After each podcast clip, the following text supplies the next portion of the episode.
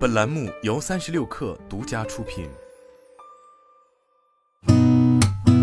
八点一刻，听互联网圈的新鲜事儿。今天是二零二二年八月十号，星期三，早上好，我是金盛。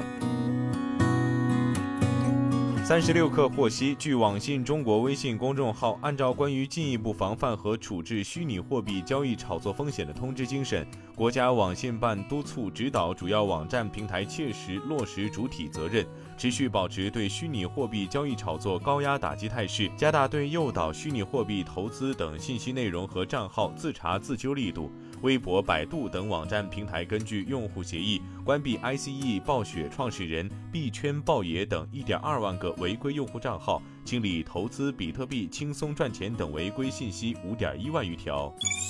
据报道，统计显示，今年上半年占全国投资份额四分之一的房地产开发投资下降百分之五点四，房地产销售面积下降百分之二十二点二，房屋销售额下降百分之二十八点九。新开工面积下降百分之三十四点四，土地购置面积在去年负增长基础上继续下降百分之四十八点三。国务院参事、国务院发展研究中心金融研究所名誉所长夏斌在二零二二博鳌房地产论坛上指出，此前高房价快增长模式已经走到头，发展二十多年的中国房市将真正出现历史性转折，迈入由住房投资品为主向消费品为主发展的快车道。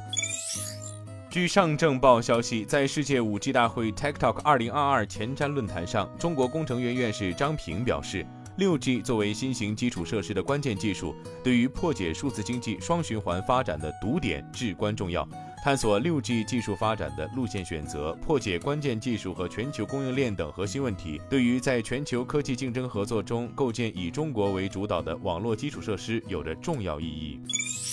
音乐内容平台 Billboard 宣布正式进入中国运营，为中国音乐爱好者带来全球的音乐动态与内容。除榜单和音乐资讯外，Billboard 还寻求与中国本地企业开展合作，将全球流行音乐内容带给中国观众，同时将中国艺术家和音乐在全球进行传播推广。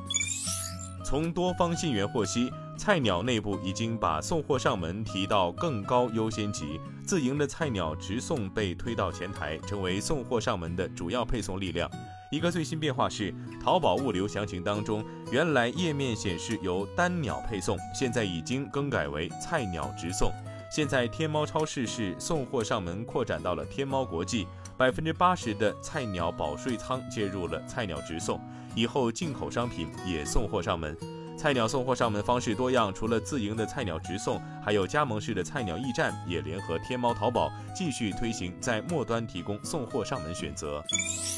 据中国新闻网报道，综合媒体消息，当地时间八号中午，位于美国爱荷华州的谷歌数据中心发生爆炸，造成三人受伤，目前已被送医。事故发生原因仍在调查中。有媒体报道称，三名电工在数据中心大楼附近的一个变电站工作时发生了电弧闪光。谷歌向媒体提供声明，证实了这起意外，并强调所有员工的健康和安全是公司的首要任务。目前正与合作伙伴和当地政府密切合作，彻查情况并提供必要的援助。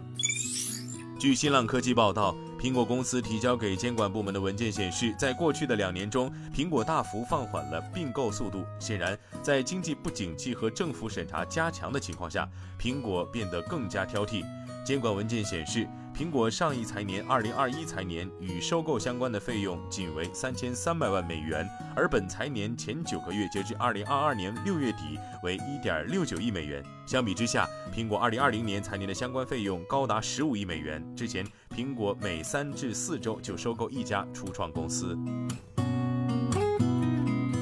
今天咱们就先聊到这儿，我是金盛，八点一刻，咱们明天见。